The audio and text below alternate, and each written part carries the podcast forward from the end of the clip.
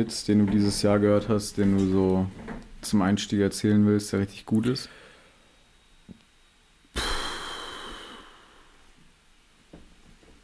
Boah, irgendwas war da letztens. Aber es war auch nicht krass witzig.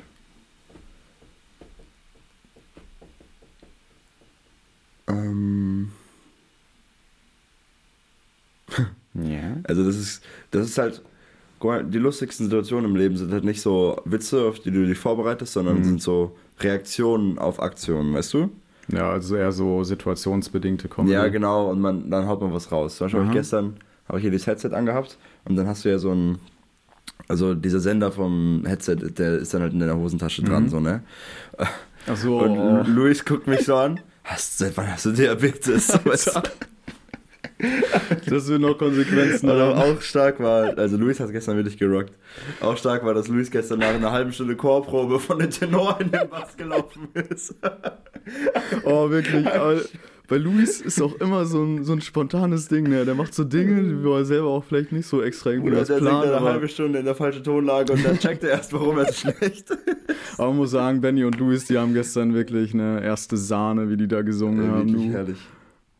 Wirklich stark. Ja, das war schön, aber er ist auch, weißt du, der Tenor, der stand ja auch und Ja. äh, dann steppt da mitten aus dieser stehenden Masse einfach ein kleiner Luis raus und setzt sich in den Tenor, äh, in den Bass. Wirklich gut, wirklich gut. Doch.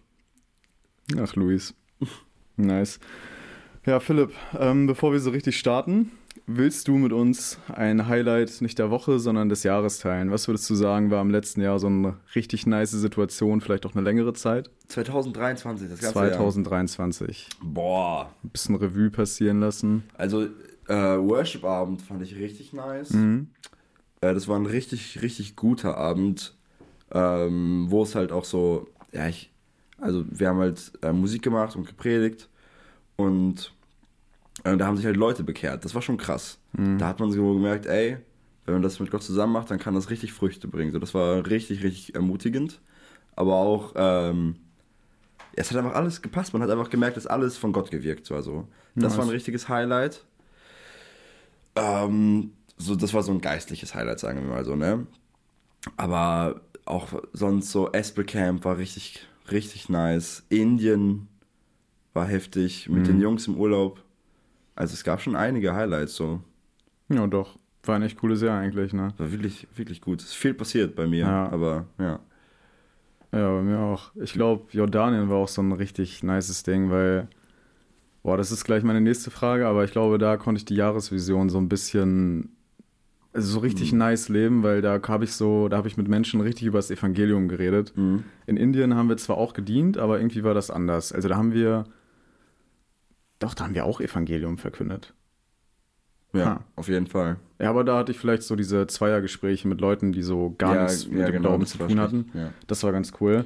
Ähm, wie würdest du rückblickend sagen, hat sich die Jahresvision so auf dein Jahr ausgewirkt? Bist du, ja, wenn du dich so selber ein bisschen beurteilst, aber Ja. auch wenn du es nicht sollst, so bist du zufrieden, wie du die Jahresvision gelebt hast der Jugend, als Erinnerung vielleicht an die Leute, die nicht genau wissen, worüber wir Mhm. reden. Als Jugend hatten wir die Vision, dieses Jahr Licht zu sein, um die Taten von unserem Vater auszustrahlen und ja, ihn dadurch zu verherrlichen. Ja, ähm, ist bei mir ein bisschen anders, glaube ich. Also, ich habe ja am Anfang des Jahres noch Wirtschaft studiert. Ähm, und da, da war es gut. Also, da hatte ich halt mit mega vielen Nichtchristen zu tun, auch enger zu tun. Ähm, mit dem war, lief das gut. Und das war auf jeden Fall am Aufbauen und ich habe Zeugnis gegeben und so. Ähm, aber leider ist die Beziehung dann schneller zu Ende gegangen, als ich dachte, weil halt sozusagen der Ruf in die Bibelschule kam, sage ich mal. Ähm, und da war ich da ja schon so im März oder so raus. Ja. Und äh, konnte das, das tat mir auch wirklich leid um die Jungs, weil ich konnte das mit denen nicht zu Ende machen. Ähm, es hat mir, ja, es war schon ein bisschen schade. Da, es war so eine vergebene Chance, dass man das mit denen nicht zu Ende klären konnte. Und es gab jetzt auch nicht die Möglichkeit, die Beziehung irgendwie weiter aufrechtzuerhalten. Das ist einfach vorbei jetzt. Hm. Ähm, und danach, also dadurch, dass man von der Uni weg war, ist auch viel Kontakt zu den Nichtchristen weggebrochen. Und auf der Bibelschule laufen jetzt auch nicht viele Nichtchristen rum, so, ne? Deswegen sah die zweite Hälfte des Jahres viel mehr so aus, dass man an den Platz, wo man gestellt wurde, und das war dann halt Gemeinde, äh, Espel-Camps und Missionseinsätze. In Indien haben wir das halt auch gemacht, aber da ging es dann mehr darum, äh, in, der, in dem Umfeld möglichst viel zu strahlen. Mhm. Und das war dann mehr so äh, Mentoring mit Leuten machen, Hauskreis, Predigen, Podcast hatte ich ja. Das, sowas war das dann ganz viel. Das war dann weniger mit Nicht-Christen. Das finde ich ein bisschen schade, aber das war dann so. Und man Mhm. wird halt jetzt ein bisschen auf die Zeit vorbereitet. Aber es ist schon so ein richtiges Problem auf der Bibelschule. Man hat nicht viel Zeit über und bist überall, was du machst, sind Christen so. Ne? Ja, das ist schon so eine kleine Bubble, in der man dann lebt, ne? Ja, ich könnte meine Dienste auch so wählen, äh, dass ich viel mit Nichtchristen zu tun hätte. Aber meine Dienste sind halt jetzt in der FEBG Lübbecke, so, ne? Mhm. Predigen, äh, lehren. Und ja, dir hören Nichtchristen zu, aber du hast nicht diese 1 zu 1 Beziehung. Ja. Und dadurch ist bei mir schwierig, ja. Aber ich glaube, dass Gott ja auch an, an der Stelle so dich gebrauchen kann. Ja, auf jeden Also- Fall. Aber ich habe halt nicht, ich kriege halt nicht dieses Feedback zurück. Ja, Ja, genau. okay. Ne, aber nice. Ähm, ja, Philipp, du bist an die Bibelschule gewechselt, Mhm. hast uns verlassen. Äh, traurig und schön zugleich. Ähm, was ist so eine Sache, die dir an der Bibelschule richtig gefällt? Hast du da irgendwie. Boah, ey, jeden Tag. Also ich habe, also mein Trimester ist ja fast vorbei. Montag Mhm. ist mein letzter Schultag. Ähm, und ich habe überlegt, ich glaube, ich hatte keinen Tag, keinen Unterrichtstag, der mir nicht Spaß gemacht hat. Also, wow. das ist nicht der Grund, warum ich es mache, Spaß.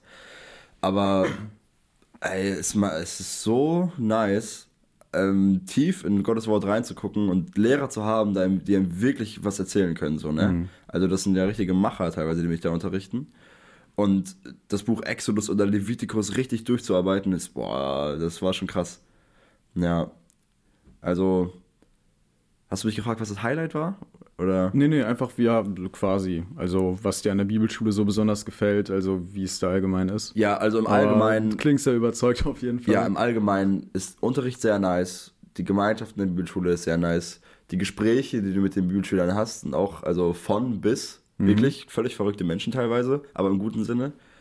Ähm, und du kannst mit denen über alles Mögliche reden. Also da, da steht auch jede theologische Frage, stand das schon zur Diskussion. Will- macht aber Bock. Ähm, und die Highlights davon so, also was mir besonders gefällt, wenn man das rausstechen lassen kann, äh, der Unterricht mit Stefan Scheel, ich weiß nicht, vielleicht kennen ihn einige, der unterrichtet bei uns zweite, dritte Mose. Richtig, also das hat mich komplett geflasht. Ähm, es gibt in der Bibelschule so einen Feuerstuhl, den nennen wir so, das ist einmal im Monat, kommt ein Lehrer, also ein, unser Lehrer einfach, einfach so in der Woche abends dahin und dann setzen wir uns in einen Stuhlkreis mit allen, die Bock haben, das sind dann so 50 Leute oder so und der beantwortet jede Frage, die du ihm stellst. Wie lange gehen so eine Sessions in der Stunden. Regel? Ja, so Das ist wie der beste Podcast, Bruder. Ja, krass. Kann ich, also kann ich mir auch vorstellen, so dass, Ja. äh, ich meine, 50 Leute, wenn jeder da so eine Frage Nee, stellt hat. nicht jeder eine Frage. Äh, stellt nicht jeder eine Frage, aber man macht einfach so lange, wie man kommt. Ja, Und meistens wird durch Zeit abgebrochen, weil es könnte weitergehen. ja, Und, da, okay. und da kommen krasse Fragen so, ne? Also richtig schwere Fragen. Äh, und die Lehrer versuchen dann halt so darauf zu antworten. Aber auch, also, und das sind auch die äh, Sessions, wo es richtig persönlich wird. Also, Mhm. da im Unterricht bespricht man ja mehr so ähm, die theologischen Sachen. Aber da kannst du auch richtig persönliche, hey, wie handhabst du das? Wie lebst du damit? Wie gehst du in der Gemeinde damit um? Das ist cool, da lernt man sehr viel, ja. Mhm. ja, das krass. auch. Sport macht auch Bock, Fußball ist auch sehr cool in der Bibelschule. Ja, nice. Muss da ja erwähnt werden, ja. so ein kleines Turnier letztens gehabt, ne? Ja, wir haben versagt. Ja, Wir haben Du. versagt. Aber mal verliert man, mal gewinnen die anderen. Ne? Genau. Ja, damit würde ich sagen, äh, nach einer ziemlich langen Einleitung, Ja. herzlich willkommen an unsere Zuhörer zurück zu einer neuen Podcast-Folge.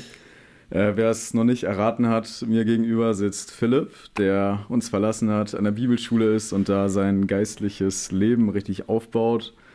Ähm, ja, und Philipp, du hast gestern in der Jugend eine Predigt drüber gehalten, im Mhm. Grunde von 1. Mose bis Offenbarung einmal grob durchgegangen Ja. was Licht ist, zum Thema der Jahresvision, die wir ja auch schon mal kurz erwähnt hatten. Und zu Anfang hast du gesagt, dass ähm, die Hoffnung auf das Licht noch nicht das Licht selber war. Ja. Also du hast ein Beispiel gemacht äh, von, ja, oh übrigens, dieses Beispiel, da habe ich richtig related, weil ich habe das mal so richtig erlebt. Dass du deine Mama im Einkaufsladen verloren hast. Nicht meine Mama, aber meine Tante. Ach so. Wir waren im Wehrepark und ich bin auf Klo gegangen. Ach, ja, Oh, Wärepark ist ja noch Oh, schlimmer. ja, Werepark ist riesig, ne? Und dann geht klein David da, fünf, sechs Jahre alt, zurück in den Laden und findet sie nicht. Und ich suchte auch, also wirklich diesen Gang so entlang sprinten Ja. und da ein bisschen so vergeblich rufen. Und dann in Tränen ausbrechen und da an die Kasse und dann wurde meine Tante halt einmal über die Lautsprecher gebeten, äh, kleinen David Stark. aus irgendeinem Laden abzuholen. Stark. Ja. Äh, du hast es darauf bezogen, dass ähm, wenn man so verloren wäre in einem mhm. Einkaufsladen, ja, und man sieht dann am Ende des Ganges einen Schatten und man ist sich richtig sicher, ja, das könnte meine Mutter sein oder die, die Person, die man ja. sucht, dann ist das ja trotzdem nicht dasselbe, als wenn man um die Ecke geht und diese Person wirklich sieht. Ja. Also man hat eine Hoffnung auf das Licht. Das äh, war so dein Bezug gestern, mhm. aber das Licht selber hat man noch nicht gesehen. Ja. Wieso sollte man in dieser Situation, also das war damals ja auf Jesaja bezogen, warum, warum sollte man in der Situation schon glauben? Weil ist die Hoffnung in dem Moment nicht völlig egal? Also wie war das damals für die Leute, die zwar von dem Licht erfahren haben, aber das Licht selber nicht gesehen haben? Ähm, ja, ich weiß ungefähr, wo du hin willst, glaube ich. Also, guck mal, es wird ja, wenn wir beim Beispiel bleiben, ähm, wo hast du die größere Chance, an das Licht zu kommen? Wenn du die Hoffnung hast, du siehst diesen Schatten mhm. ähm, und du läufst darauf zu, oder du siehst diesen Schatten und gibst dich zufrieden und gehst wieder weg.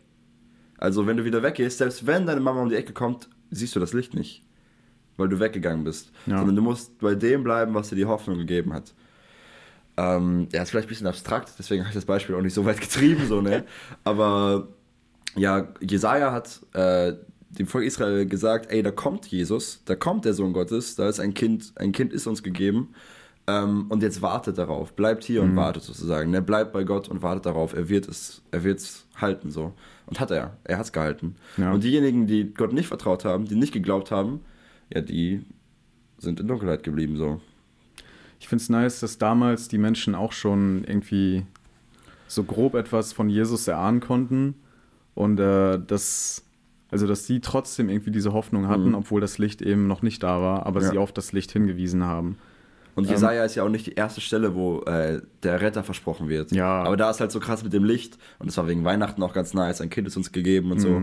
Aber also 1. Mose 1 ist Sündenfall. In 1. Mose 3 hast du sofort ey, da wird einer kommen, der wird euch retten. Ja, der wird der Schlange den Kopf zertreten. Ja, ja. genau. Also von Anfang an geht es darum, ich will euch wieder retten.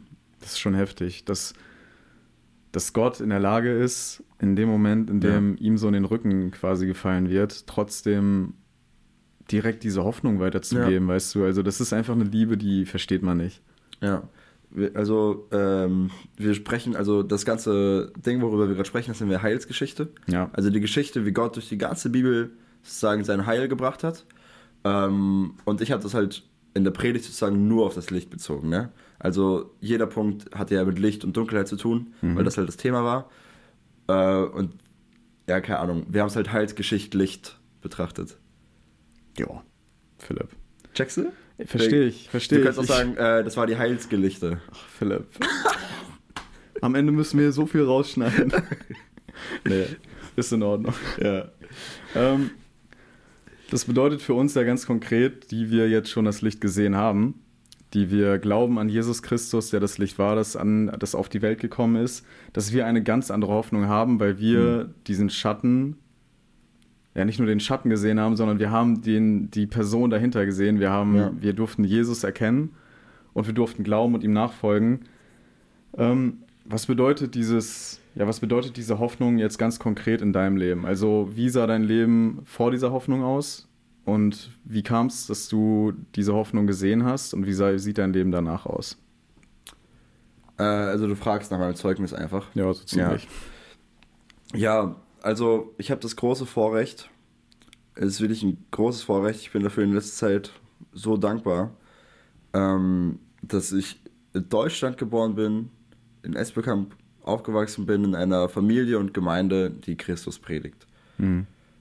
Äh, und das verändert alles, das weil dir wird von Kind auf das Licht erzählt. Dir wird erzählt, hey, da ist was. Wenn du dich dafür ja. entscheidest, dann hast du Licht. Und dann glaubst du das als Kind. Weil, warum sollten deine Eltern dich anlügen? Ähm, und dann habe ich mich als 13-jähriger Junge schon dafür entschieden äh, und habe auch gesehen, ja, das stimmt. Das ist das Licht, das ist die mhm. Hoffnung, das gibt Sinn. Und seitdem war das klar. Seitdem wusste ich, so Jesus existiert. Würdest du denn sagen, dass also man, man könnte ja jetzt sagen, ja, 13-jähriger Junge, was soll das schon so gro groß Schlimmes gemacht haben? Würdest du sagen, dass du im Alter von 13 schon diesen Unterschied zwischen Dunkelheit und Licht kanntest? Wie du den heute so siehst? Nee, wie ich ihn heute sehe, auf keinen Fall. Aber ja, Dunkelheit kennt man auch als 13-jähriger Junge schon, glaube mhm. ich. Ich glaube, äh, ich glaube, heute ist noch krasser. Ich glaube, so Thema Depression oder so tritt heute noch früher auf, aber ich bin mhm. jetzt auch kein Experte. Ähm, ich kann mir gut vorstellen, dass 13, ich kann mich nicht mehr so gut daran zurückerinnern, aber ja, mit 13 kennst du schon Traurigkeit, mit 13 kennst du schon Leid, ähm, Sinnlosigkeit bestimmt auch schon in bestimmten Zügen, Hoffnungslosigkeit bestimmt auch schon. Ich weiß nicht, wie tief man schon über das Leben nachdenkt, aber ich glaube, man kommt schon weit mit 13. Hm. Also ich habe schon voll und ganz verstanden, warum ich Jesus brauche, ja. Ja, das ist nice. Ja. Ich glaube, bei mir war das. Ich weiß nicht, wie alt ich da war. Aber ich wusste irgendwie in dem Alter schon, das war auch richtig jung, ne? Und man wusste einfach aufgrund der Erziehung, weil ich, also ich bin auch in einem christlichen mhm. Elternhaus mhm. aufgewachsen. Und äh, ich wusste, glaube ich, nach einer Evangelisation so, ey, mit dem Leben, das du lebst, gehst du eigentlich in diese pure Dunkelheit, du gehst in die Hölle, so, gehst mit geraden Schritten darauf zu, ja, wenn du nicht Jesus vor allem, hast, ne? Du gehst nicht da rein, du bist da schon und bleibst da einfach. Ja. Es wird nur, aber es wird nur noch schlimmer so. Ja. Und wenn du nicht diesen Schritt raus machst, ins Licht kommst, dann ist Dunkelheit da und es bleibt Dunkelheit. Ja, und für mich war das, äh, glaube ich, ich weiß echt nicht, wie alt ich da war. Sieben, acht Jahre, keine Ahnung. Ja. Ähm, habe ich dann so mit meinem Onkel zusammen dieses Gebet mal gesprochen. Ja, das war schon nice. Also, da, dass man.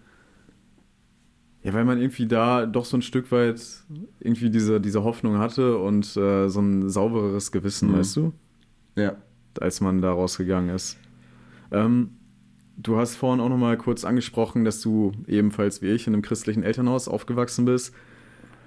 Damals hat man das nicht so gecheckt, ne, was für ein Segen das eigentlich ist. Ja. Und heute, wenn man irgendwie so ein bisschen rumgekommen ist in der Welt, also jetzt auch nicht die ganze Welt gesehen, aber mhm. man hat so verschiedene Personen, verschiedene Menschen kennengelernt. Und man, man sieht ja auch bei den Menschen, was deren Lebenssinn ist, was deren Lebensziel ist, worauf ja. die hinarbeiten.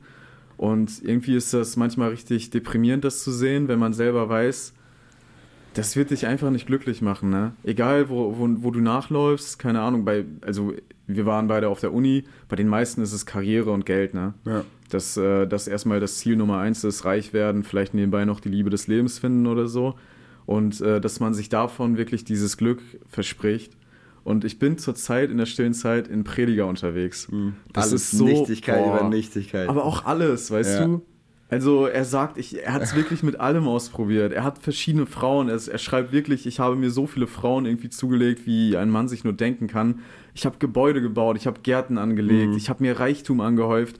Als mir, ich habe mir, ich habe Weisheit erforscht. Ich wollte weise werden, habe mir versucht, darin irgendwie Sinn zu finden als ich gesehen habe, ich habe es da auch nicht gefunden, habe ich es in, in dem Gegenteil versucht, quasi in der Dummheit. Ich habe mich so mit Wein voll getrunken und egal wo ich war, ich habe da keine Erfüllung gefunden.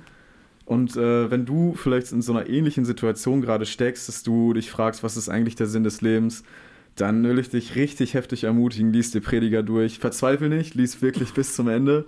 Ähm, wenn man Prediger anfängt zu lesen, mag es vielleicht etwas deprimierend wirken, weil ja. er wirklich alle Dinge erforscht hat und zu, immer zum Schluss kommt, es ist Nichtigkeit, es ist Haschen nach Wind. Aber das Ende will ich dir trotzdem vorlesen, das greife ich mal vorweg. Ist ja denn, du willst nicht gespoilert werden, dann mach einfach, keine Ahnung, 20 Sekunden weiter. In Prediger Kapitel 12, Verse 13 und 14, das sind die letzten Verse, wo Salomo nochmal ein Fazit schließt über das Buch. Zu guter Letzt lasst uns hören, welche Schlussfolgerung sich aus all dem ergibt. Begegne Gott mit Ehrfurcht und halte seine Gebote, das gilt für jeden Menschen, denn Gott wird Gericht halten über alles, was wir tun, sei es gut oder böse, auch wenn es jetzt noch verborgen ist. Also es wird einen Moment geben, wo Gott über uns Gericht halten wird, über all unsere Taten. Und ähm, deswegen sollten wir unser, Le unser Leben in Gottesfurcht leben. Und äh, was im Neuen Testament auch richtig oft auftritt, ist ein Vers, in dem gesagt wird, also in dem Jesus sagt, wenn ihr mich, wenn ihr mich liebt, dann haltet ihr meine Gebote. Und im Grunde ist das für mich so eine sowas Äquivalentes, ähm, dass hier im Grunde steht, begegne Gott mit Ehrfurcht und liebe Gott. Ja. Und das ist so das, worauf Salomo nach langer Forschung irgendwie zurückgekommen ist, ne? Das ist das Einzige, was Sinn macht, mit Gott zu leben, ne? Ja, absolut. Und ähm, dieses, sorry, äh, dieses, also diese Sinnlosigkeit, auch wenn wir jetzt sagen, wir haben es so ein Stück weit erkannt, dass wir Gott brauchen und dass alles andere uns nicht Erfüllung bringt, so gab es trotzdem auch in unserem Leben so Momente, wo wir irgendwie versucht haben, trotzdem die Erfüllung in anderen Dingen zu finden. Ne? Ja, auf jeden Fall. Also es war bei mir auch nicht so, als ich dann mit 13 ähm, für Jesus entschieden habe, als ob es dann so einfach lief, so, ne? Mhm. Also, ich glaube, mit so 15 fing das an. Das ging aber auch ein paar Jahre. Bis wann, weiß ich nicht genau, 19 vielleicht, so vier Jahre oder so. Könnten schon vier Jahre gewesen sein, ne? Boah, von 15 bis 19 sind, glaube ich, vier Jahre, ja. ja. Quick Math. ähm, und ja, das war eine Zeit, wo man dann Party ausprobiert hat. Ähm, wo man geguckt hat, also, ja, wo man versucht hat, ey, machen mich meine Freunde glücklich äh, macht mich das Feiern gehen glücklich. Ey, komm, lass uns in Urlaub fahren. Äh, das macht mich doch auch glücklich. Ey, komm, wir versuchen reich zu werden. So. Ja. Das war auch so eine Phase, wo man sehr viel auf Reichtum gegeben hat. Das ging bei mir auch noch ein bisschen länger. Ähm, und wo man ausprobiert hat. Aber das war ähm, nicht ganz vergleichbar mit dem, was die Welt erlebt, weil man die ganze Zeit wusste, was wirklich das Licht ist. Mhm. Also auch in diesen vier Jahren wusste man die ganze Zeit, ey, ich werde auf jeden Fall bei Jesus landen, so. Ja. Eigentlich war das klar, auch wenn man das nicht immer ausgelebt hat. Also man hat das Licht schon gesehen und man wusste, das ist das. Jetzt hat man so seine jugendlichen Jahre, aber also das, alles andere macht keinen Sinn und das war viel zu logisch, mhm. wenn man das so erlebt und geschmeckt hatte. Ähm, und ja, jetzt sitzen wir hier auch, ne? Ja. Also ich will das nicht runterreden, weil an, an diesen Jahren gehen auch Menschen verloren so und da brechen auch manche ab mit Jesus. Aber das ist das einzig Logische, wenn man es schon gesehen hat. Und es ist wirklich. Ich glaube aber auch, dass die Leute, die abbrechen, irgendwo ganz tief drinne wissen, dass sie keine Zufriedenheit haben, bis sie nicht diesen Schritt zurück ja. zu Gott gegangen sind, weißt du? Da gibt es ja also genug egal, Beispiele. So, ne? Ja, und egal, was wir gemacht haben, wir wussten alle die ganze Zeit, wir werden kein, keine Freude haben, kein Glück haben, egal ja. wie voll wir uns die Birne trinken. Ja. Also wir werden richtig unglücklich sein im Endeffekt, wenn wir Gott nicht da irgendwie haben, ne? Ja. Und du kannst ja auch, äh, sag ich mal, Ziele in deinem Leben haben. Du kannst arbeiten gehen, du kannst äh, dir eine schöne Frau suchen, die einen tollen Charakter hat. Du kannst, keine Ahnung, Kinder bekommen und verschiedene Dinge machen. Kannst dir auch Geld anlegen. Aber wenn du diese, also wenn du die ganzen Dinge machst und Gott ist nicht dabei, dann ist das ein heftiger Unterschied so. Ja. Weil dir dann einfach der Sinn fehlt. Das macht so wirklich alles aus. Also ich meine, ich studiere ja auch wie die anderen in meinem Studiengang, ne? Und trotzdem ist es ein Unterschied, wie ohne mich überheben zu wollen, ne, verstehe das nicht falsch, aber wie die eben ihr Leben leben, weil das quasi alles in deren Leben ist und bei mir ist dieses Studium eigentlich nur so ein Ding am Rande so, ne? Ja. Das macht man halt, aber eigentlich geht es so um Gott. Ja. Ja, und das ist dann auch krass und interessant, wie sich so die Perspektive ändert. Ähm, weil früher war das so, so viel mitnehmen wie möglich mhm. und Gott muss dabei sein, ne? Äh, und jetzt ist das so, ey, so viel Gott mitnehmen wie möglich und wenn was anderes dazukommt, dann kommt es halt dazu, ja, aber darum so geht es überhaupt so ein nicht Randding mehr. irgendwie. Also, ja, ich glaube, wir haben da noch einen langen Weg vor uns. Wir sind da noch nicht am Ziel, aber also am Ende des Tages ist alles sinnlos außer Gott. Das ist alles ja. egal. So, ja. Und gleichzeitig ist das so eine richtig nice Erkenntnis, ja. weil alles, was wichtig ist, das haben wir quasi schon. Ja. Das ist nice. Das Leben ist einfach voll. Ah, Philipp, du hast gestern ein Gedicht vorgelesen, in dem wurden richtig viele Versagen von Menschen aufgezählt, ne? Hast ja. du das, oder hast du noch so ein paar prägnante Stellen irgendwie im Kopf? Ja, ähm, ich habe ein paar prägnante Stellen im Kopf. Am meisten Lazarus. Ja, das Lazarus war, so. war tot. Ja. Ähm, aber auch andere, die faul waren. Ich, ich also ich habe das jetzt auch hier auf dem Handy, aber Kannst du auch mir, vorlesen, wenn du willst. Ich kann es auch nochmal vorlesen. Ja, also Dann musst Grunde, du aber jetzt eine Minute überbrücken. Ja, kriegen wir hin. Mhm. Ähm, Im Grunde geht es in diesem Gedicht, oder warum ich das Gedicht jetzt gerne vorgelesen haben möchte, ähm, es geht darum, was für Ausreden wir manchmal haben, warum wir nicht Licht sein können. Und wie ihr kennt, alle die verschiedenen Helden aus der Bibel. Äh, dieses Gedicht handelt von den Helden und zeigt auf, was die eigentlich für Ausreden hätten haben können. Ne? Und ja, ich glaube, das Gedicht selber spricht einfach für ja. sich. Deswegen ist die Minute rum, oder? Ja, ja, ist rum. Ah, perfekt. Jedes Mal, wenn du sagst, wenn du das sagst, jedes Mal, wenn du sagst, Jesus, ich bin nicht, sollst du dich daran erinnern, siebenmal sagte Jesus, ich bin. Nächstes Mal, wenn du denkst, du hättest eine Ausrede, warum Gott dich nicht gebrauchen kann, denke mal über Folgendes nach. Noah war betrunken. Abraham war zu alt. Sarah war unfruchtbar. Isaak war ein Tagträumer. Jakob war ein Lügner. Lea war hässlich. Judah hat Inzest begangen. Josef war misshandelt worden. Mose war ein Mörder. David und Paulus ebenfalls. Mose hatte gestottert, hütete Schafe und ist zu früh gestorben. Deborah war eine Frau, Gideon war ängstlich, Samson hatte langes Haar. Jeftas Mutter war eine Prostituierte, Hoseas Frau war eine Prostituierte, Rahab selber war eine Prostituierte. David war zu jung, Jeremia und Timotheus ebenfalls. David hatte einen Nervenzusammenbruch und eine Affäre. Elia war selbstmordgefährdet, Jeremia war depressiv, Jesaja fluchte und predigte nackt. Daniel war mit Löwen eingesperrt, Jona ist davongelaufen, Naomi war eine Witwe. Hiob verlor sein Reichtum, Gesundheit und Kinder. Johannes der Täufer aß Heuschrecken. Petrus hatte Wutausbrüche, eine große Klappe und verleugnete Jesus. Johannes war selbstgerecht. Die Jünger sind eingeschlafen.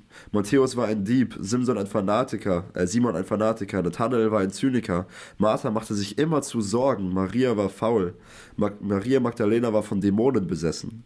Der kleine Junge hatte nur fünf Brote und zwei Fische. Die Samariterin hatte viele Geliebte. Zachäus war zu klein. Das Fohlen, auf dem Jesus ritt, war ein Esel und einige seiner Jünger ebenfalls. Ja. Simon, der Sohn Rufus, war nur ein Vorübergehender. Paulus war Gefangener, Single und ein schlechter Redner. Philippus ist plötzlich verschwunden. Markus hatte aufgegeben. Timotheus hatte Magengeschwüre und Lazarus, der war tot. Also, was ist deine Ausrede? Gott gebraucht uns nicht aufgrund dessen, was wir sind, sondern trotzdem, was wir sind. Damit sich kein Mensch vor Gott rühme. Ja, krass. Also es gab so ein paar Momente in dem, äh, in dem Gedicht, wo man so dachte, wow, so die Ausrede könnte ich auch benutzen. Mhm. Ne? Ähm, was war in deinem Leben vielleicht eine Ausrede, wo du dachtest, nee, Gott, ich kann dir deswegen nicht dienen? Also wenn du das Gedicht fortsetzen würdest mit Philipp war, ja. hättest du so einen Satz, den du irgendwie... Ja, auch immer noch. Immer noch. Ich habe immer noch Ausreden, klar. Also ganz oft, ich bin zu jung.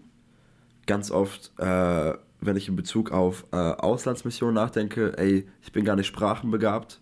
Das ist bei mir schon immer eine Ausrede gewesen. Mhm wenn ich darüber nachdachte, ob ich in, irgendwo in den Urwald gehen soll, dann so, ey, ich kann gar nicht gut Sprachen lernen, ich kann das nicht gut. Ich habe mit Spanisch schon meine Probleme gehabt, so, ne? Mhm. Äh, das ist oft eine Ausrede. Oder, ja, guck mal, wir hatten das heute schon so, ne? Ähm, so in Bezug darauf, nicht genug Kontakt mit Nichtchristen zu haben, so, ja, ich habe keine Zeit. Oh, ganz, ich habe anderes im Leben Das ist echt eine krasse Ausrede aber das ist einfach eine Priorität. So. Ja. Und ja, die nächsten drei Jahre ist halt meine Priorität eine andere, so, ne? Aber es wäre möglich, wenn ich wollte, so. Ich könnte in einen Verein gehen und da mit Leuten quatschen, so.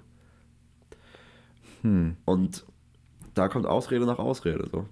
Ich glaube, bei mir ist auch voll auf eine Ausrede, dass ich mir denke, ja, es bringt doch sowieso nichts, weißt du? Also du ja. guckst Menschen an und dann denk, also dann weißt du, du könntest mit denen jetzt über Gott reden, ähm, aber du denkst dir manchmal so, ja, so weißt was soll das bringen, ne? Die, äh, keine Ahnung, die haben ihren eigenen Glauben, die denken, wir leben hinterm Berg oder so, weil wir an Gott glauben. Ähm, aber wenn man mit den Leuten in, so ins Gespräch kommt, dann checkt man voll auf, dass das, was wir haben, gar nicht dumm ist. Also, dass es gar nicht so was vom ja. hinterm Berg ist, sondern dass, also, dass du wirklich, das ist quasi das Hauptthema der Predigt, dass du eine Hoffnung hast, die denen richtig fehlt. Ne? Ja. Also wir haben in Osnabrück auch mit, äh, ja, so mit, mit einigen Leuten geredet, wo mir ein Gespräch auch voll hängen geblieben ist über einen schon erwachsenen Mann, der, der richtig, also der, der hat eben nicht an Gott geglaubt. Es war so ein Misch aus Islam und Atheismus. Also so richtig geglaubt hat er das auch nicht, äh, aber sich so an ein paar Grundsätze gehalten. Und eigentlich kam er als richtig weise rüber, aber man hat trotzdem, also wir sind danach noch so ein Stück zusammen äh, gefahren, mit Noah übrigens. Und ähm, irgendwie hat man da richtig gemerkt, es macht voll den Unterschied, ob du Jesus hast oder nicht. Und äh, dass das auch gar nicht so dumm ist, wie wir manchmal vielleicht annehmen, wir Christen. Also vor allem wir vielleicht aus Espelkamp, weil wir irgendwie in so einer richtigen Bubble leben. Mhm. Ähm, aber wenn man in so größere Städte kommt, dann sieht man, dass da wirklich voll viel Dunkelheit und voll viel Hoffnungslosigkeit ist. Und äh, dass unsere Botschaft eine richtig starke Botschaft ist, dass da Leben drin steckt. Das finde ich nice. Ja. Natürlich stark. Du hast gestern außerdem noch ein Beispiel gemacht, was ich ehrlich gesagt nicht ganz verstanden habe, weil ich so ein bisschen abgelenkt war. Ich habe, glaube ich, gerade irgendwas aufgeschrieben gehabt. Äh, du hattest, ich weiß nur, dass es da um Junkfood und Stillzeit ging. Theologische Mikrowellenexistenzen. Ja, okay, okay. Alter, was ein Begriff. Jetzt alle die Wirklich? Konzentration auf 200 Prozent und dann erklär mal bitte nochmal, was, was damit gemeint war. Ey, ich bin in das, also der Begriff fiel ja erst gestern bei uns in der Bibelschule Ja, von einem Lehrer und das beschäftigt mich die ganze Zeit. Theologische Mikrowellenexistenzen. Ich wusste gestern morgens, als der Begriff fiel, dass ich abends predigen muss, ne? Ähm, und ich hatte mich auch vorbereitet und so, aber die letzten Monate und die nächsten Monate ist halt viel los einfach. Und dann, und die Predigt muss halt fertig gemacht werden. Und dann schreibst du halt. Und dann bist du fertig mit der Predigt und dann fängst du die nächste an, so, ne? Und dann bist du damit fertig und du weißt schon, ja, ich muss mir jetzt darum Gedanken machen und mich damit mit dem Thema ein bisschen beschäftigen. Und dann fängt man an, die stille Zeit ähm, runterzuschrauben. Also man sagt, man macht es nicht bewusst, aber man fährt automatisch ein bisschen runter, ähm, weil du hast halt den ganzen Tag geistlichen Input. Dein, deine Beschäftigung neben der Bibelschule ist Predigt schreiben. Deine Beschäftigung in der Bibelschule ist halt Bibel lernen, so, ne? Und dann willst du nicht dich morgens noch hinsetzen und intensive stille Zeit machen, weil du machst es ja den ganzen Tag. Aber was du den ganzen Tag machst, ist Theologie, nicht Gottesbeziehung. Und das, was du morgens machst, sich hinsetzen, sich mal so eine halbe Stunde Zeit für Gott zu nehmen, das ist das, was sich durchprägt. Und was er meinte und worauf er hinaus wollte, ist, theologische Mikrowellenexistenzen sind Verkündiger, Leute, die verkündigen gehen, aber nur noch Junkfood essen. Die machen sich in fünf Minuten Fertiggericht morgens, schieben sich das rein und denken, das ernährt die den ganzen Tag. Und denken, darf- das ernährt auch noch die Gemeinde. Das, was die sich da reinziehen. Und so kommst du nicht, so kannst du in der Gottesbeziehung nicht wachsen. Aber deine Gemeinde lernt von dir nicht, weil du die Bibel verstehst, nicht weil du die Bibel gut erklären kannst, sondern weil du in einer nahen Gottesbeziehung lebst, so, ne? Ich glaube, das kann man sogar noch erweitern. Also nicht mal, ich meine, okay, ihr seid speziell da, um Ja. vielleicht auch in diese theologische Richtung ausgebildet zu werden und mal bei der Gemeinde zu arbeiten, aber auch auf jeden, der einfach Christ ist und Licht sein möchte. Ja, genau. Du kannst ja nicht Licht sein, wenn du das Licht nicht in dir hast. Das ist ja wirklich die grundlegende Voraussetzung. Das haben wir aber dieses Jahr, glaube ich, auch schon so oft im Podcast gesagt. Aber man kann ja nur Licht sein, wenn man das Licht in sich hat. Und das Licht Mhm. in sich haben kann man nicht irgendwie, also man kann es nicht erzwingen, glaube ich. Aber wenn man die Beziehung zu Gott nicht pflegt, dann hat man auch nicht diese Erfüllung, ne? Und äh, dann kann man auch nicht dieses Licht nach außen bringen. Äh, ja, das war ja 1. Petrus 2, Vers 9. Ich lese es nochmal vor. Ähm, hier. Ihr aber seid ein auserwähltes Geschlecht, ein königliches Priestertum, eine heilige Nation, ein Volk zum Besitztum. Und jetzt, damit ihr die Tugenden, also die Vollkommenheiten oder die Taten dessen verkündigt, der euch aus der Finsternis zu seinem wunderbaren Licht berufen hat. Also er hat uns aus der Finsternis ins wunderbare Licht berufen und wir sollen jetzt den verkündigen, der das getan hat. Und verkündigen ist nicht nur von der Kanzel, so das habe ich ja gestern gesagt, sondern diese 1 zu 1 Beziehung. Wenn du mit deinen Freunden unterwegs bist, in der Schule bist, mit deinen Unikollegen so, das ist Verkündigung. Ja. Und die Menschen ernähren sich von dem, was du hast. So, umso näher du bei Gott bist, umso näher sind die auch bei Gott. Weil, wenn die, die sehen deine Nähe zu Gott, denen ist egal, wie, gut das, du denen das erklärst, so sozusagen, dieses theologische Ding, das ist zweitrangig, sondern zuallererst ist wichtig, dass du nah bei Gott bist. Und davon ernährt sich dein Kollege, der nichts von Gott weiß, und davon ernährt sich am Ende eine ganze Gemeinde, wenn du vor einer Gemeinde stehst. Es kommt nur auf deine Gottesbeziehung an, so. Und deswegen ist es so wichtig, sich keine 5-Minuten-Gerichte morgens reinzupfeffern, sondern so ein richtiges Frühstück, so weißt du? Und ja. Ich finde das übel interessant. Ich habe letztens nämlich auch den Gedanken gehabt, die stille Zeit bei uns, die sieht manchmal richtig stumpf aus. Also wenn man so eine Parallele zu einer Beziehung mit Menschen pflegt, ähm, ja, man pflegt eine Beziehung zwischen Menschen, dann ist es ja nicht so, als würde ich nur mit dir chillen, wenn ich Bock habe zu chillen, sondern also das beruht ja irgendwie auf Gegenseitigkeit. Also ich glaube, bei einer Partnerschaft kommt das noch ein bisschen besser rüber. Wenn einer, ja, weil, okay, bei uns ist so gute Freunde, Ja. aber ähm, Ja, ist ja auch egal. Also gehen wir mal von dem Fall einer Ehe aus. Ja. ja. Dann ist es ja nicht so, als würde ein Ehepartner nur mit dem anderen was zu tun haben wollen, wenn er gerade Lust hat, mit dem Ehepartner was zu machen, sondern wenn du merkst als Mann, ey, deine Frau, so die braucht gerade auch die Zeit, dann gehst du ja auch zu ihr. Und bei uns in der stillen Zeit ist es oft so, dass wir eigentlich uns selber nur Zeiten festsetzen, wo wir sagen, ja, dafür bringe ich jetzt Zeit mit Gott und danach so, ne, geht's weiter. Ähm, aber das ist irgendwie richtig stumpf, weil vielleicht gibt es bei Gott ja auch mal so Zeiten, wo er dir was sagen will. Und nicht, weil er das unbedingt braucht, weil er irgendwie aufgrund menschlicher Schwäche darauf angewiesen ist, sondern sogar das dient eigentlich dir zum Guten. Aber vielleicht gibt es auch Momente, wo Gott mit dir Zeit verbringen will, aber du ja. da einfach blind für bist, weil du, also weil, weil man sich selber diese Angewohnheit angelernt hat, nur dann Zeit mit Gott zu verbringen, wenn man selber es will. Mhm. Und das passt, finde ich, irgendwie auch voll gut mit diesem, diesem Junkfood-Beispiel zusammen. Ähm, was würdest du denn sagen, wie sieht bei dir eine so eine ausgewogene Mahlzeit aus? Ne? So also richtig lang vorbereitet und gut bekocht. Wie sieht bei dir so eine gute stille Zeit aus? Also, ähm, ich fange mal da an, wie die Stillzeit ist, okay?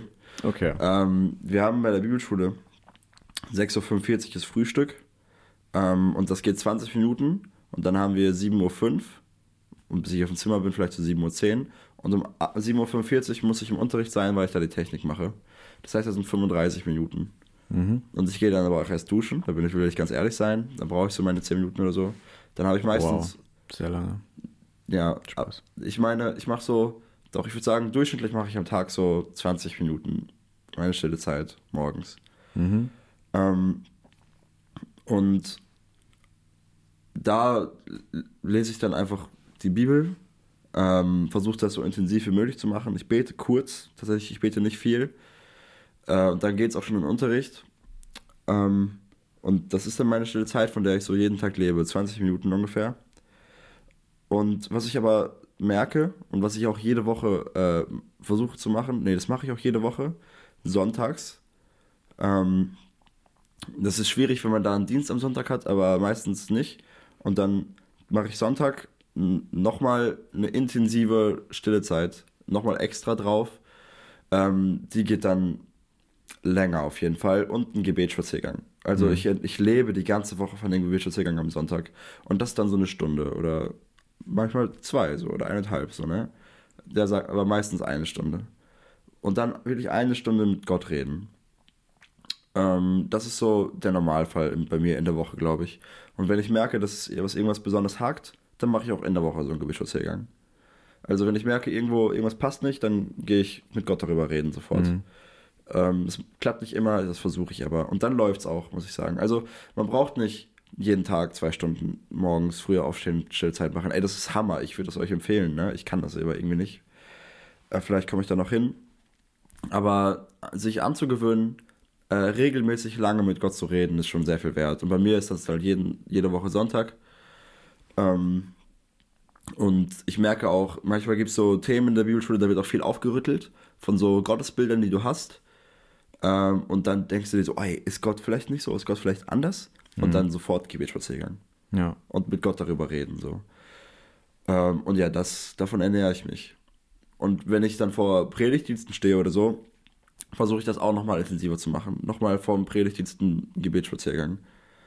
Also Ge Gebetsspaziergang, Gebetsspaziergang, ehrlich Gamechanger, wirklich. Das hat, das verändert mein Gebetsleben so krass. Ja, bin ich aber auch bei. Also bei mir hängt es, glaube ich, so ein bisschen vom Tag ab. Also Dienstag zum Beispiel habe ich nicht so viel Uni. Da ist auch richtig nice. Da kannst du einfach eine Stunde so spazieren gehen und äh, geht ja. da nichts verloren. Ja. Äh, Donnerstag ist so ein bisschen ehrenlos. Ähm, ja. Mhm. Da kommt man abends nach Hause und. Äh, ja, also kenne ich. Manchmal ist halt ist einfach, voll. durch so. Ja. ähm, aber diese Gebetsspaziergänge, boah, die schätze ich richtig. Ich habe mich letztens sogar so eine Frage gefragt, ne? Und zwar, stell dir vor, wir leben jetzt vor so 2000 Jahren. Mhm. Jesus ist auf die Welt gekommen. Mhm. Jesus hat die Sünden am Kreuz bezahlt, ist gestorben, ist wieder auferstanden. Mhm. Der Heilige Geist wurde ausgeschickt und die Gemeinden wurden gegründet. Okay. Und Paulus, ja, Paulus, geht äh, auf Missionsreisen und gründet zum Beispiel in Ephesus eine Gemeinde. Ja.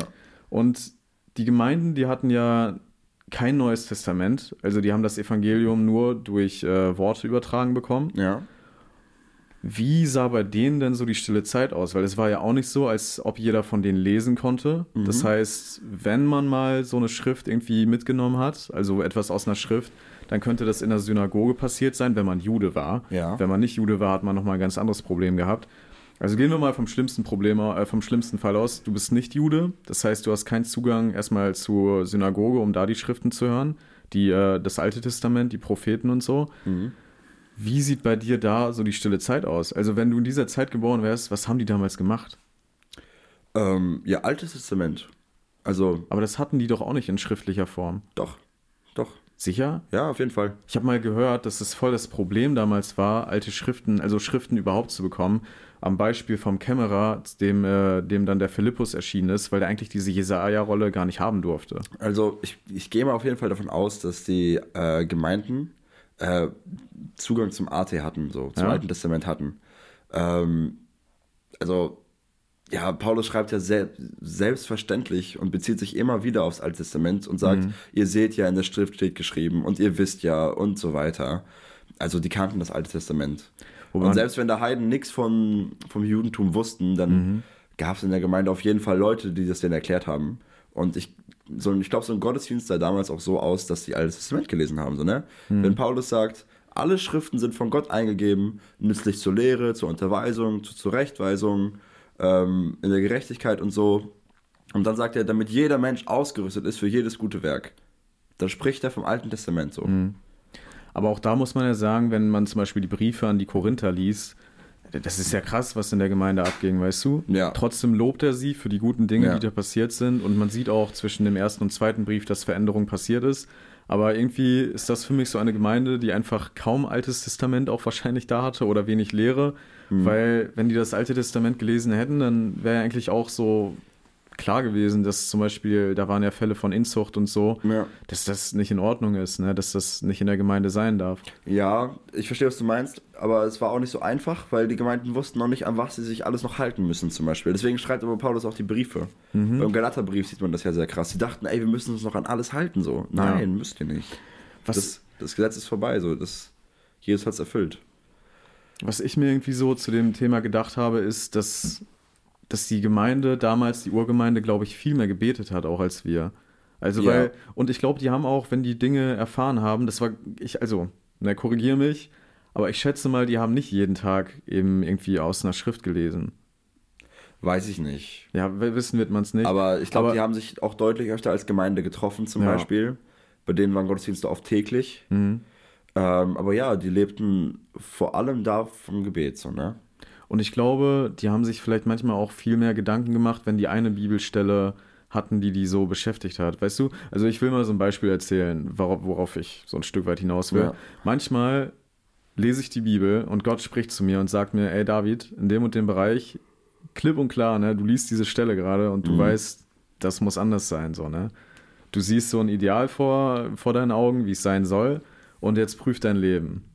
Und ich glaube, in den Momenten ist es manchmal nicht gut für mich, wenn ich direkt am nächsten Tag einfach eine andere Bibelstelle lese und nicht mehr erst Zeit genommen habe, wirklich intensiv darüber nachzudenken, vielleicht auch zu dem Thema so andere Bibelstellen zu lesen, aber das so mit Gott besprochen zu haben, weißt du?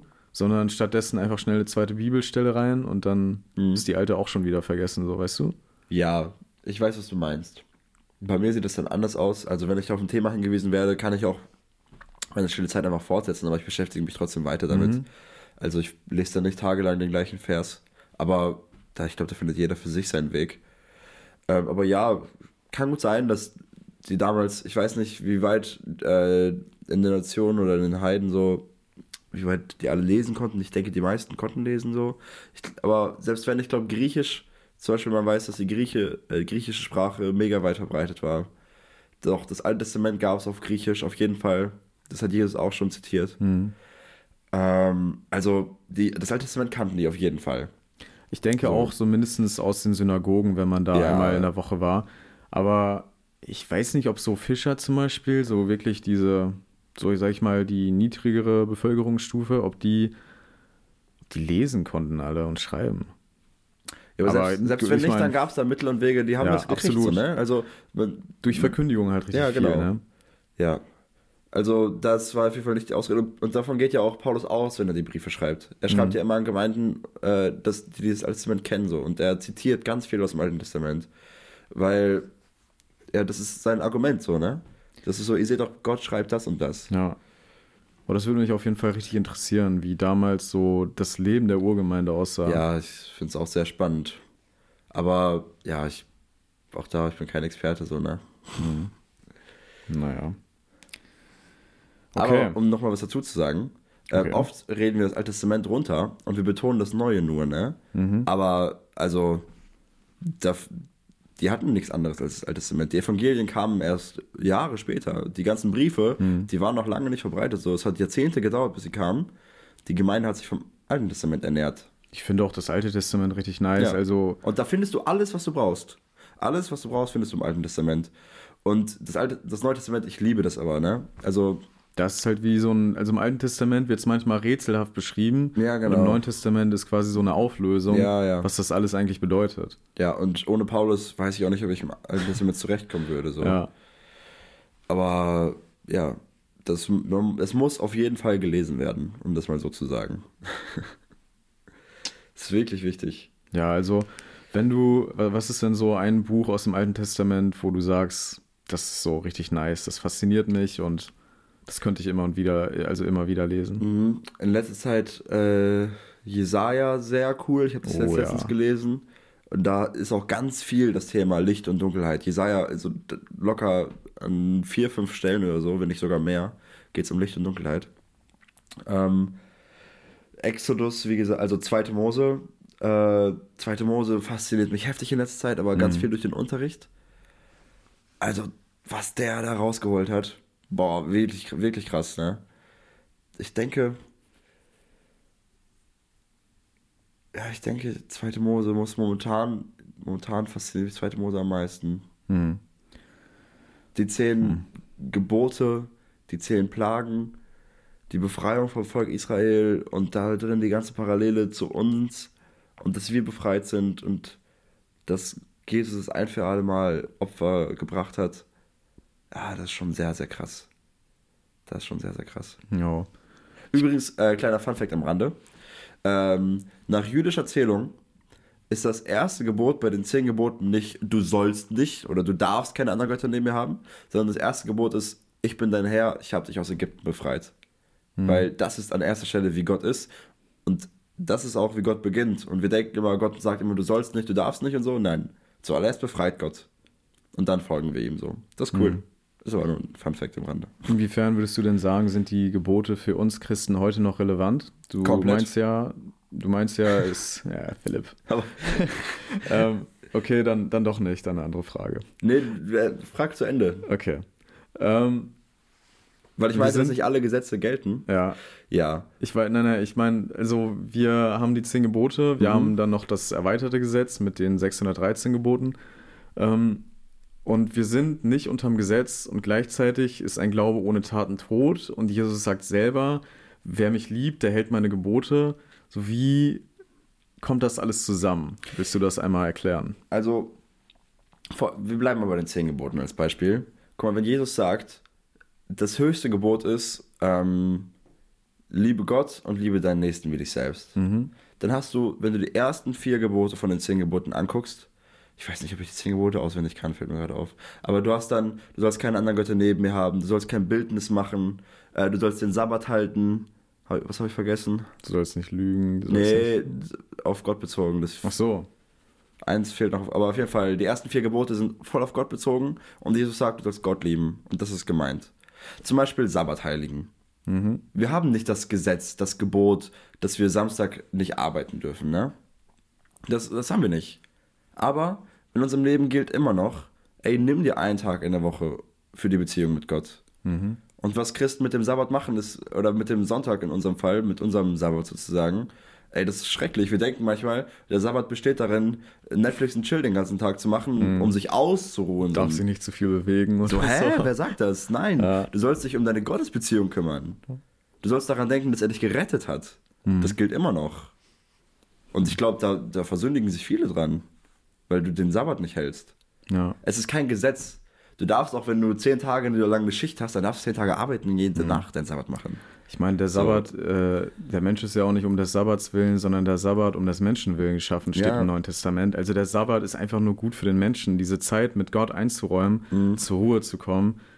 Das ist richtig wichtig. Ich glaube, vor allem in unserer heutigen Zeit, wo es richtig schnelllebig alles ist, Dinge verändern sich irgendwie von heute auf morgen. Man hat über das Internet Zugriff auf ja, stündlich aktualisierte Nachrichten und Ja. keine Ahnung, allein das eigene Social Media Profil und äh, die ganzen WhatsApp-Nachrichten, die beantwortet werden müssen. Man ist richtig schnelllebig und ich glaube, dass es richtig gut ist, diesen einen Tag zu haben. Am liebsten auch jeden Tag, aber diesen einen Tag, wo man sich bewusst mal rausnimmt Ja. aus dem ganzen Stress und zur Ruhe kommt vor Gott. Und deswegen mache ich zum Beispiel diesen ausführlichen Gebetsspaziergang am Sonntag für mich. Das ist so mein Sabbat, ne? Aber ey, wenn du zehn Tage lang arbeiten musst, dann mach's halt danach, weil das ist kein Gesetz. Du versündigst dich nicht, wenn du es nach acht Tagen machst. So. Das ist egal. Das war bei den Juden zum Beispiel nicht egal. Das war ein Gesetz. Bei uns ist es, ey, liebst du Gott, wenn du es machst? Ja, dann mach das. Und dann die anderen sechs Gebote, liebe deinen Nächsten wie dich selbst. Und da haben wir dann, du sollst nicht töten, du sollst nicht Ehe brechen, du sollst nichts begehren von deinem Nächsten, du sollst Vater und Mutter ehren und so weiter. Ähm, und darin erfüllt sich alles, wenn du deinen Nächsten liebst. Dann hältst du dich an das. Und Jesus geht ja noch weiter und sagt, ey, du darfst deinen Nächsten nicht mal hassen. Du darfst nicht mal schlecht über den reden.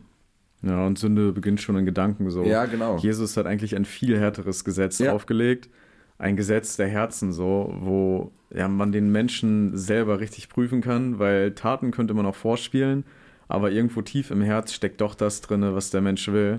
Und dieses, also diese Taten und diese Gedanken, die hat Jesus einfach komplett offenbart und uns gleichzeitig durch sein Sterben und Auferstehen alles gegeben, um den Kampf gegen diese Gebäude, äh, um diese ja, ganzen Strukturen, äh, hat er uns quasi alles gegeben, um dagegen zu kämpfen und zu siegen. Ja. Ne? Ja, und da sieht man halt, was Gott damals geboten hat, das hat Sinn. Ja. Und wenn wir diese anderen 600 Gebote nehmen, also ganz viele von diesen Sachen sollten so Zwischenleben regeln oder so, ne? Ganz viele äh, sollten auch für Heiligkeit sorgen. Wie hältst du dich rein vor Gott? Wie hältst du dich heilig vor Gott?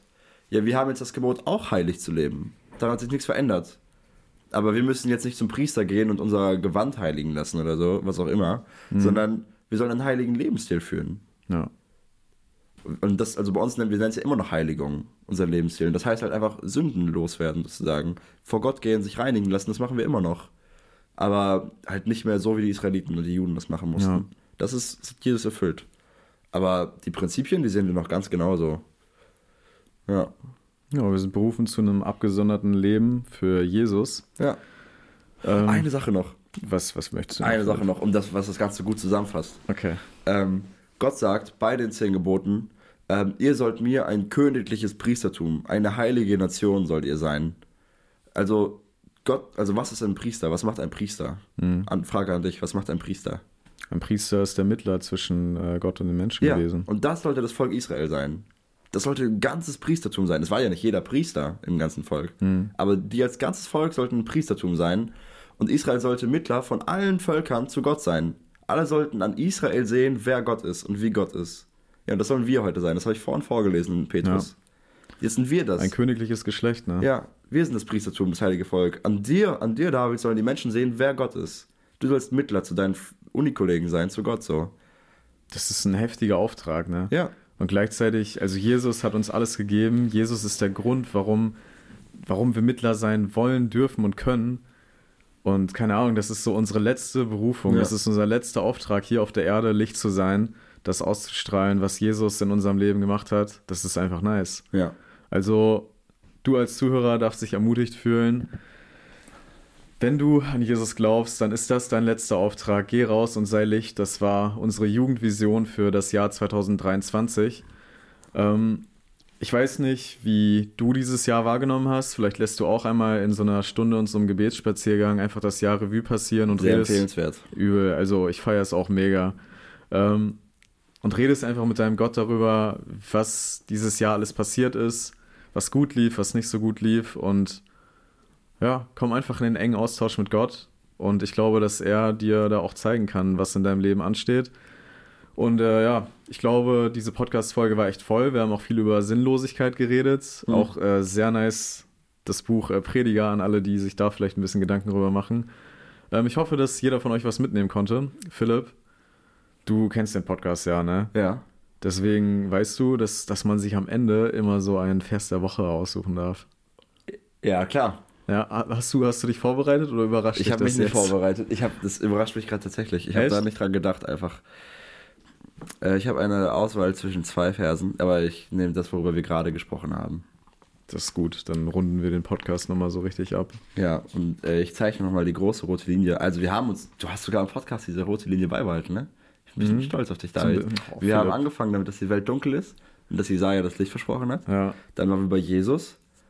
Und jetzt waren wir da, dass wir das hinaustragen sollen. Mhm. Ähm, 2. Mose 19, Vers 6. Und ihr sollt mir ein Königreich von Priestern und eine heilige Nation sein. Das sind die Worte, die, zu den, die du zu den Söhnen Israel reden sollst. So einfach eigentlich, so ein kurzer Vers.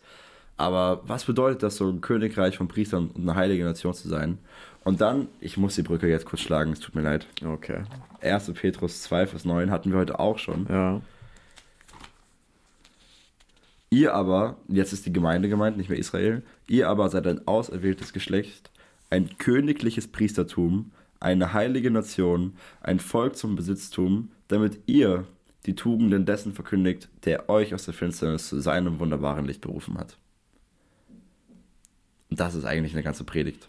Absolut. Ja. Das ist unser Leben so, ne? Das, äh, warum wir noch hier sind und äh, ja, krass. Es sind echt zwei kurze Verse, die aber grob zusammenfassen, was jetzt unser Leben ist, ne? Ja. Nice. Also es sind zwei Verse der Woche, wenn das okay für dich ist. Akzeptieren wir mal. Ne? ähnlich. Ja, danke dir, Philipp. Cool, dass du da warst. Ähm, wir wünschen dir auch weiter Gottes Segen in Brake. Ne? Vielen Dank. Und allen Zuhörern noch eine gesegnete Woche. Ich hoffe, ihr seid ermutigt und ja, ich glaube, von mir wurde alles gesagt. Hast du noch irgendeine Bemerkung? Mm, nö. Ciao. Tschüss.